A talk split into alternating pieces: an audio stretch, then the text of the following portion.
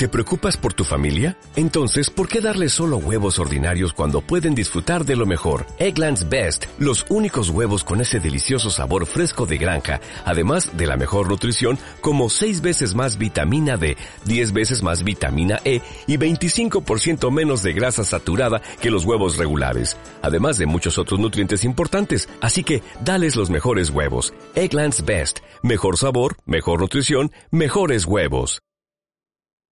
Facebook, zonamixta.uy.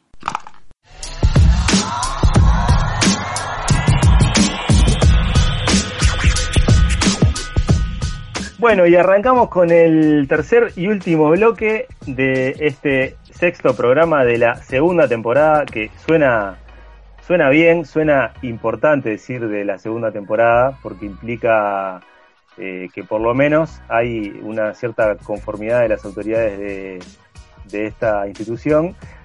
Un proyecto sólido, un proyecto sólido, establecido. Sólido, este, en crecimiento, que, que ha incorporado gente. Eh, así que bueno, ¿cómo, ¿cómo vienen pasando ustedes, compañeros, hasta ahora en, en este programita? Bárbaro. Yo, ¿saben lo que no les conté al principio? Era ¿Qué no nos contaste? A ver, contanos ahora, que estás a tiempo. Que, bueno, el, el, domingo, que fue el Día de la Madre, en mi caso, siempre salimos los domingos por ahí. Y terminamos como, eh, nada, de la ruta y paramos, claro, en Cardona y Florencio Sánchez nomás. Bueno, la, en alguna panadería y ese juego de esto que es Cardona, Florencio Sánchez, medio, medio en broma, medio en serio. Y de pararse con un pie de cada lado. y seguimos y paramos en Santa Catalina, que no, no eh, nada, chiquito, un, pueblo chiquito que tiene una iglesia eh, bastante como distinta el, el diseño tiene un cartel en la entrada de Santa Catalina que dice Premio al Pueblo Turístico de 2014.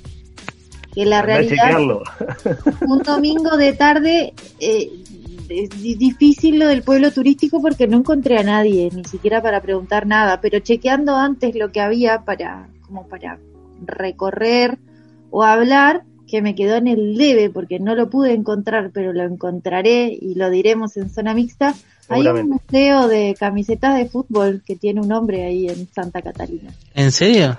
Claro. Ah, puedo ver el brillo en los ojos de Diego Varela. pero pará, no quiero, no quiero, no quiero sonar interesado, pero ¿originales? No lo sé. No, tiene, tiene la de manga larga.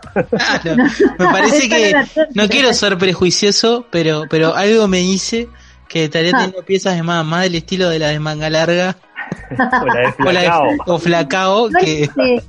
Lo único que, puedo decir es que se llama Museo del Fútbol Benito Ponce y es una colección de camisetas locales, departamentales, de sorianos destacados en el fútbol a, nivel nacional e internacional. Que, ah, bueno, voy a ver si lo, si lo, si lo puedo pescar por ahí, porque claro, como no hay, hay que entrevistar a esa gente. No lo vi, no lo pude encontrar y es chiquito, y anduve ahí dando vueltas y terminé un rato en la estación. Y un día, cuando se termine la pandemia, lo llevamos para el otro kiosco también, Seba, que podemos cubrir la parte, la parte audiovisual también.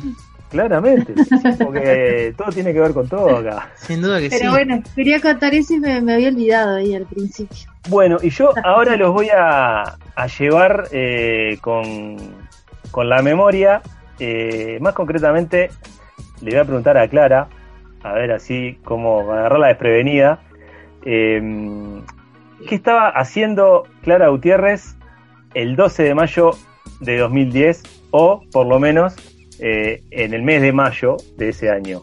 ¿Qué, nos podrías contar? Eh, mi, mi, respuesta va a ser que en mayo de 2010 tenía 19 años y estaría haciendo cosas de 19 años porque no me acuerdo. Mejor no contestar entonces. Claro. tiene, un, un, bache en la memoria. Eh, yo, a, ver, no, no te acordás qué estabas haciendo entonces. No, no, nada, nada especial, digamos. ¿Se ve que no? Pero si yo eh, cambio la dirección de la pregunta y eh, voy a cuestionar a, a, Diego Varela, y le voy a preguntar qué estaba haciendo Diego Varela el 12 de mayo de 2010 y seguramente obtenga la respuesta que eh, espero.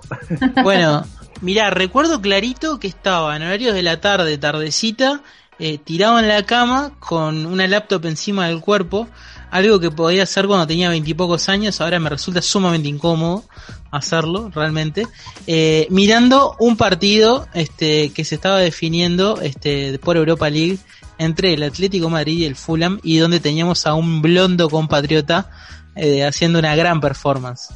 Ahí está, eh, eh, fuiste exactamente hacia donde yo quería ir.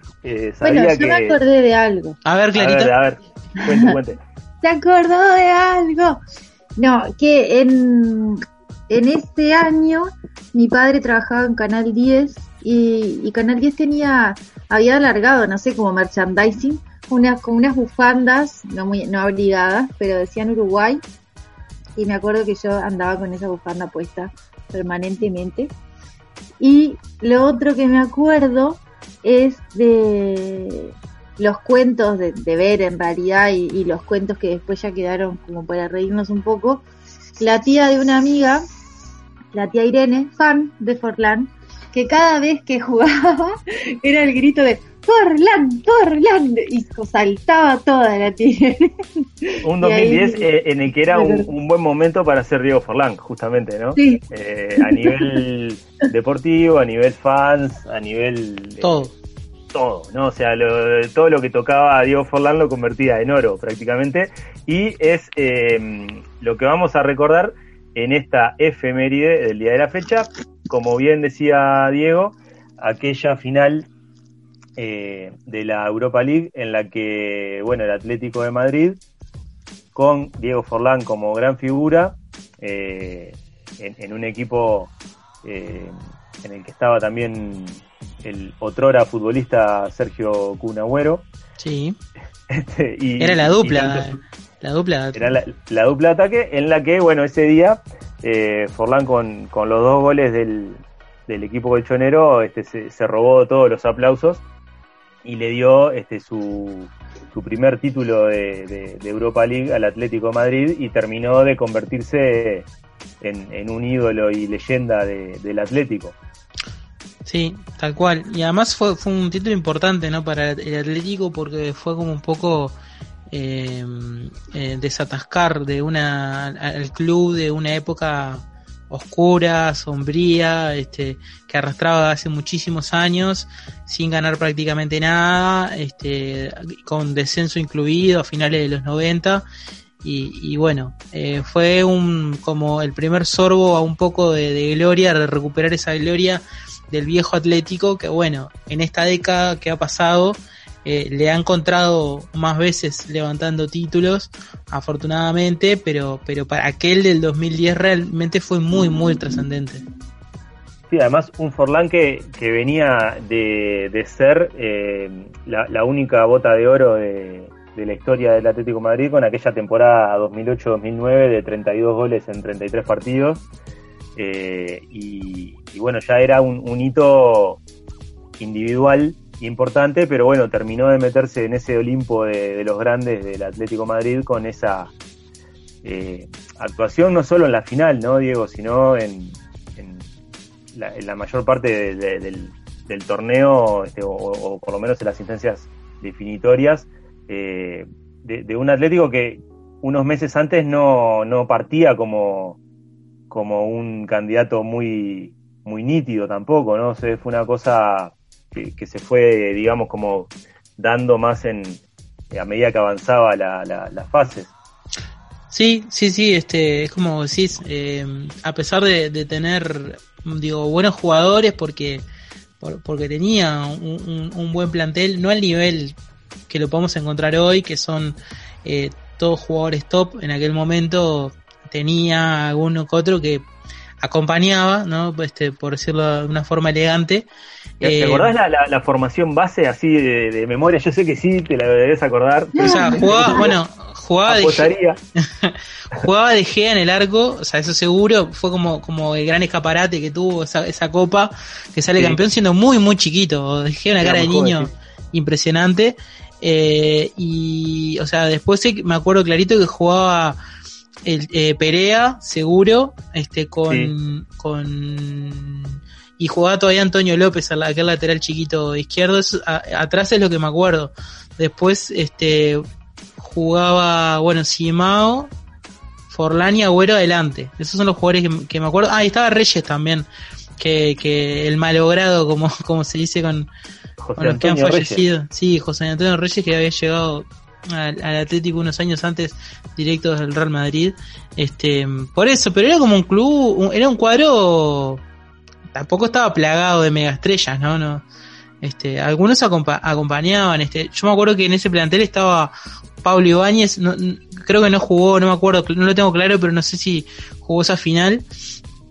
Pero, pero bueno, pero era un zaguero tosco, ¿no? O sea, muy grandote, de los que realmente eh, son bravos, ¿no? De, de, tener como, como compañero y estaba también en, en, esa, en ese plantel, me acuerdo, un jovencísimo Toto Salvio. Este, también hacía poquito que, que, había ido para, para Europa. O sea, es una plantilla interesante, te digo, la, la del Atlético Madrid aquella 2009-2010. Claro, y es la, la, la, la, previa a la era Simeone.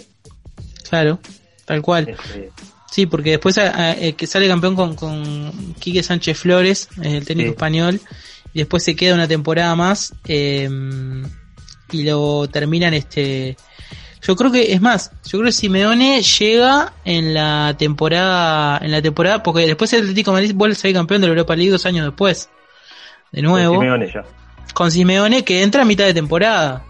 Este, hacía, había sido, no, no le duró demasiado la estabilidad de técnicos este a pesar de este título y, y, bueno recién tuvo que ir Simeone como para eh, forjar una dinastía que bueno, podrá discutirse, que no llegó todavía nunca a la gloria del, de la Champions, que es verdad, creo que ha tenido como muy mala suerte de justo toparse con el Real Madrid en las dos finales. Estuvo, estuvo muy cerquita, ¿no?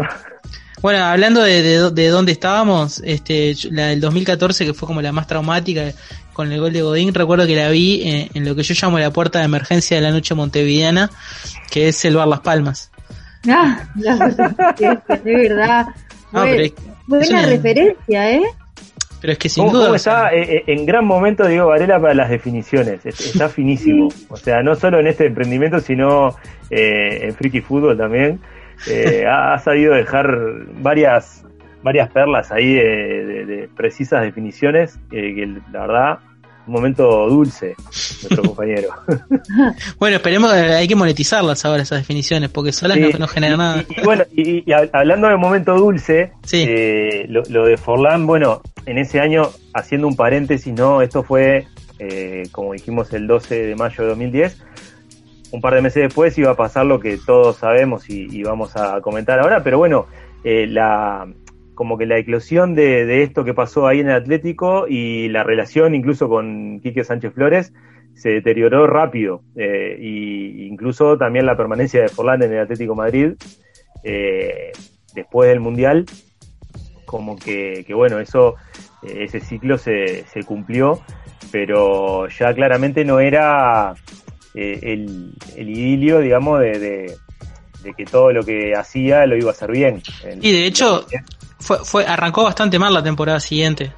O sea, y fue bastante criticado, arrancó muy mal, y bueno, ahí se compró un poco que el Atlético Madrid cometió cierta eh, manera un error estratégico en no vender a Forlán al final de esa temporada 2010 porque era, era el momento de la, de la, cotización de Forlán top o sea con, con, Forlán en el 2010 este tenía 29 años no, 31. 31, claro, claro, 31. O sea, imagínate que realmente eh, se, se cebaron un poco en esto de decir, tenemos al mejor jugador del mundo, el balón de oro del mundial, aprovechémoslo y en realidad, si te pones a pensar, eh, era, era un buen momento como para haberlo vendido, sacarle el máximo de, de, provecho. Ya te había dado todo lo que podía dar Forlán en el Atlético Madrid y después se terminó yendo un año más tarde eh, al Inter, donde no llevaría, donde ya no le dejaría tanto dinero al Atlético Madrid y empezaría además un declive también notorio deportivo. Clarísimo que, que, bueno, que mucho se habló de que, bueno,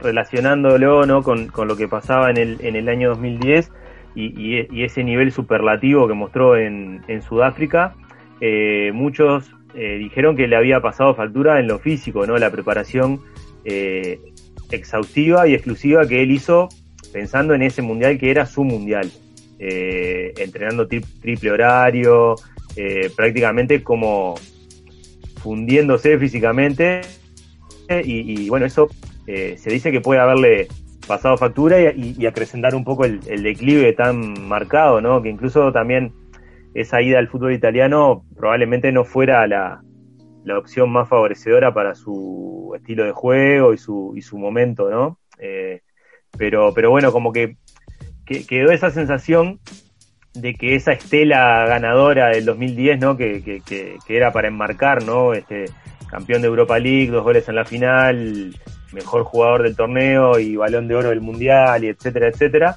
eh, uno no, no, no, pensaría que se iba a, a terminar tan rápido.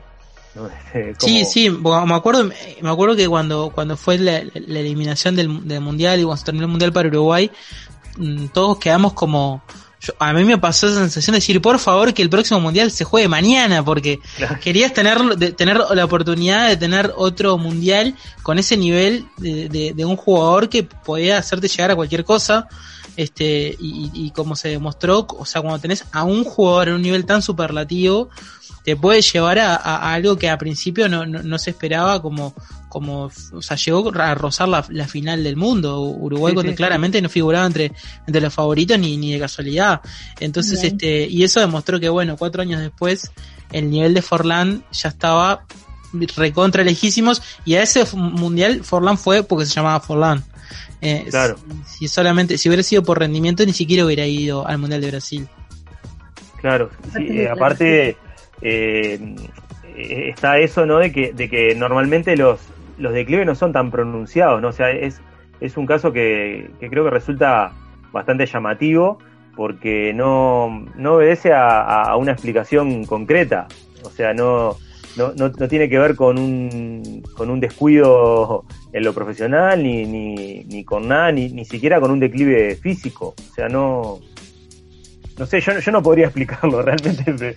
Es como que uno se queda con ese 2010 mágico en, en todo sentido, o sea, con lo que hizo ahí ese, eh, tanto en esa final del 12 de mayo de 2010 y en esa Copa eh, de Europa League, y, después, bueno, lo del Mundial que, que Clarita me, no me va a dejar mentir que fue superlativo, ¿no? Este, para, creo que no, no quedó nadie ajeno a, a lo que estaba jugando ese muchacho en ese momento. Nadie. Era la, la, la Oliver atomización de Diego Forlán. Sí, tal cual, tal cual. Bueno, estaba todo el mundo como loco. Y como para no, y de hecho yo creo que eh, si se hubiera dado de que Suárez y Cavani todavía llegaban, ya, si bien ya estaban en Europa hace, hace unos años, no tenían como el nivel de consolidación en la selección este que, que tendrían algunos años después, pero si hubieran llegado les pasó un poco eso, ¿no? Había como demasiado desfasaje de edad entre Forlani y Cavani Suárez. Si hubieran llegado un poquito más justo los dos, hubiera, podría haber sido realmente un, mundial con, mucho más alto incluso para Uruguay. Yo creo que sobre todo Cavani me parece que estaba un poco más verde todavía que Suárez. Suárez Cavani un gran mundial.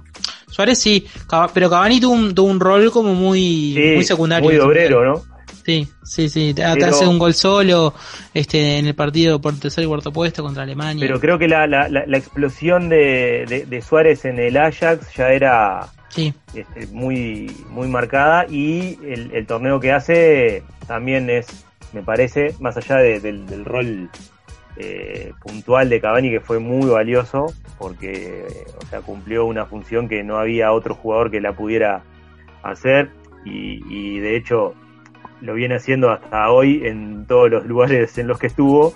Eh, y, bueno, eso más bien, eh, él fue demostrando que obedece mucho más tal vez a una vocación personal y, a estar sobrado físicamente a que haya sido utilizado o mandado al sacrificio por el maestro Tavares. O sea, él eh, lo ha demostrado después en todos los equipos hasta hoy, o sea, de, robar una pelota en el lateral y terminar sí. yo creo que en una transición. Sí, yo creo que Cavani es una tiene, tiene un físico más que parece realmente europeo que, que, uruguayo y que creo que tiene las condiciones naturales como para poder sostenerlo, que es algo que no se da demasiado habitualmente en Uruguay. Y te digo, si se llega realmente a estar interesado en seguir al super a nivel top, no descartaría que, se, que sea una especie de Ibrahimovic que pueda jugar con 40 años y pueda estar en, haciendo la selección y jugando en Europa. Si a él le interesa, ¿no? Yo creo que ahí más, más un problema de la cuestión personal de que Cavani está podrido vivir en Europa, quiere volver a, salto a, cazar jabalíes, este, y es lo que está deseando él. Pero, pero es una pena, porque realmente por, por este estado físico lo puede ser perfectamente. Sí, sí, aparte, por eso yo decía hoy, ¿no? Que, que el, Mundial es, como un poco el, el, punto de quiebre que les va, le va a marcar en el caso de Cavani, creo que, que lo puede determinar él, no así Suárez, eh, de, de, mantenerse en la élite. Eh, el, tiempo que él quiera prácticamente, ¿no? Porque realmente es un super atleta. Tal cual, tal cual que sí, este, y bueno, ojalá que obviamente no, no, no pasen esto que comentábamos recordando a, a Forlán de, un declive tan, tan rápido, porque aparte sería, sería una pena, y aparte recordando, ahora me puse a ver los, los partidos un poco de ese, eh, la, la grilla de partidos que jugó ese Atlético Madrid del 2010, este, como para traerlos a, a, la memoria. Y realmente fue impresionante. O sea, eh, Forlán, aparte de hacer los dos goles en la final contra el Fulham, también hace los dos goles de la serie contra el Liverpool. El, eh, es muy recordado el, el, gol que hace en, el alargue en Anfield para clasificar, pero también había hecho el 1 a 0 de la, de la ida. Eh, y después hace también además eh, goles, por ejemplo, en la serie contra el Galatasaray, que es sobre en los descuentos para, para clasificar. Hace gol, hace uno de los goles en la serie que termina 2 a 2 contra el Valencia que fue muy ajustada, eh, el Atlético la pasó canutas, me acuerdo de los partidos, y, y, bueno, uno de los goles de esa serie tan, tan, tan pareja fue contra, fue, fue de Forlán, entonces, eh, Agüero estaba ahí como una figura importante, sin duda, este, de hecho, el Atlético se desarma, ¿no? Realmente fue, vino nuestro amigo Flacao, ya que lo mencionamos tantas veces, Flacao vino en el 2011 para sustituir y lo hizo de muy buena manera, a esa dupla que había tenido el Atlético Madrid de Forlán y, Agüero, que se van los dos en el 2011, este uno para Manchester City y otro para el Inter. Un Agüero que no era gamer, no era streamer, no era youtuber. Era, jugador, era jugador de fútbol. Era futbolista. aquel, aquel Agüero futbolista. Sí, tan, tan lejano, ¿no? Sí, este, yo estoy como particularmente indignado con, con algunas cosas Agüero, pero bueno, no quiero no, no quiero tampoco ganarme ganarme el odio porque sé que no, no me gusta ponerme así a juzgar a los jugadores, pero me parece que Agüero le quiero reprochar algunas cositas un día cuando cuando lo vea. Si, si es valiente, si viene y me enfrenta, se lo voy a decir. Seguro la Habana 43-10. Claro, séptimo piso. y quiero ver si me aguanta 30 segundos. Tal cual. Este, así que bueno, eh, realmente valió la pena apelar a la memoria del querido Diego Varela, de que trajo toda la campaña de aquel Atlético de Madrid copero, ganador, y un Diego Forlán en estado de gracia. Eh, ¿Puedo hacer una, una pequeño, un pequeño paréntesis también? Hay un partido más que es muy interesante de ver, que es el partido por la Supercopa Europea, que juega después eh, esa temporada, eh, que es la Supercopa Europea de 2010, juega la, la final contra el Inter. ¿No? Y también, digo, le gana muy bien, este, fue un 2 a 0 si no me equivoco, que hace un gol, eh, yo no sé si fue Reyes y, Agüero, pero bueno, también digo, contra el Inter que ya no lo dirigía Mourinho porque se había ido, pero digo, era el equipo que había armado Mourinho y que había sido campeón de Europa. De la, de la Champions. Eh, claro, campeón de la Champions de forma este, clarísima, ganándole al, al Bayern, ganándole al Barcelona, ganándole a los mejores equipos, y fue el Atlético Madrid y ganó. Es decir. Qué feo que jugaba ese Inter hablando de todo un poco. Wow, jugaba feísimo, pero era efectivo. sí, era muy efectivo. Mira, yo, yo tengo, tengo el pálpito que no sé por qué, a ver si que me corrija, pero creo que Clara termina este programa y sale derecho a YouTube a buscar eh, los resúmenes de los partidos del Atlético Madrid eh, 2010. Puedo, puedo olfatear esa, ese, ese interés repentino ahora que le genera ese Diego. Yo tengo que, yo, para mí, Clara, es como, yo tengo una amiga que, por ejemplo, pasa de que le pones a ver un, un resumen de un partido que tiene 15 años y lo vive con la misma pasión como, como si se estuviera jugando ahora y decís, pero pará, ya sabemos cómo está este partido. Esa Ah, gente bueno. es la que se necesita en la vida, es la Claro. que se compromete, la que le pone pasión a las cosas, eh, más allá de, del contexto y de todo, este, realmente se compenetra con las causas, así que eh, nosotros la bancamos a, Clara Gutiérrez y, y bueno, seguramente va a ir, va, va a buscar en la hemeroteca, va a ir a buscar en, en YouTube y va a venir y nos va a sorprender con alguna columna. Voy a encontrar algo que el miércoles que viene les voy a decir. Seguramente, Perfecto. porque ella tiene ese, ese carácter competitivo que, que tienen algunas personas y, y bueno, va a revelar la apuesta y nos va a traer algún dato que nosotros seguramente desconocemos. Sí, el desafío es ese, que veas el partido completo Atlético Madrid-Fulham, final de Europa League 2010. Y traernos un detalle que se le haya pasado por alto a Diego, porque a mí no, porque bueno, yo, eh, es más, yo no me acuerdo si lo vi el partido. ¿No lo viste? Ah, no, No me sí, señor. La, la final de la Champions, esa de, del Inter de Mourinho, sí la vi y casi Sí. me...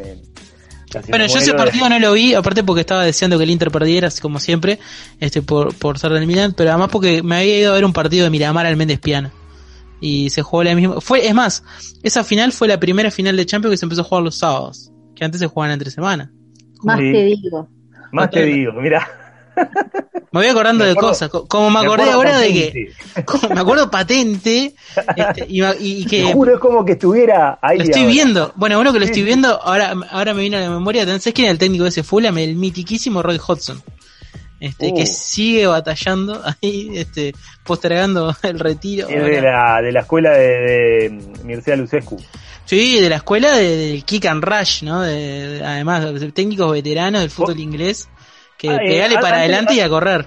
Antes de, de finiquitar este programa y de irnos y de todo lo demás, ¿podríamos incluir al señor Gregorio Elso Pérez dentro de, de esa escuela y de esa mm, generación de, de entrenadores septuagenarios que se resisten a, a- a irse a alimentar a las palomas a la plaza? Y yo creo que sí. Yo creo Sí. que sí, porque aparte me parece que está bueno que, que, que sean, se lo decimos como desde el cariño, porque son técnicos que queremos. No es Y que... se los banca, por supuesto. Claro. que- Si no Claro, los queremos, ¿qué dirán? Ah, no, no. afán de, de, de- de mantenerse luchando es muy respetable. Si son técnicos que no queremos, eso tienen que pagar eh, la suscripción Plus, se los mandamos en un video en ex- Claro. eh, por exclusiva. Pero, Porque- pero nos caen bien, sí, obvio, Gregorio, Roy Johnson, eh, Mircea Lucescu, todos. Si, si siguiera entrenando Sir Alex Ferguson, estaríamos locos de la vida. O sea, Pero, hoy ¿cómo? hablábamos del Manchester. Debería Claro. estar todavía él. Yo creo que se retiró porque se quería estar con la familia, porque nada, Claro. o sea, es el único motivo personal, porque a nivel deportivo, ¿cuál era el motivo para que se retira Ferguson? Ninguno, realmente. Claro. O, o, bueno, Wenger, por ejemplo, ¿no? Leyendas, hashtag leyendas. Hashtag leyendas que bueno, quedará para una próxima entrega. eh, seguramente yo ahora los voy a invitar a seguir con vuestras actividades habituales. Eh, ha sido un verdadero placer. Esperemos que para nuestro próximo programa ya esté eh, nuestro conductor designado, Alvarito, al frente de la conducción de este programa, como solo él puede hacerlo con su particular estilo. Y este, yo me había relegado a, a mis tareas habituales. Eh, la verdad que bueno, ha sido un gusto eh, compartir este programa. Espero que para ustedes también. Y nos estaremos viendo eh, y escuchando el próximo miércoles. Claro, Claro que que sí. Hasta el miércoles unísono. que viene. Chao, chao. Nos reencontramos en gurises. 7 Nos días con zona mixta. Chao, chao.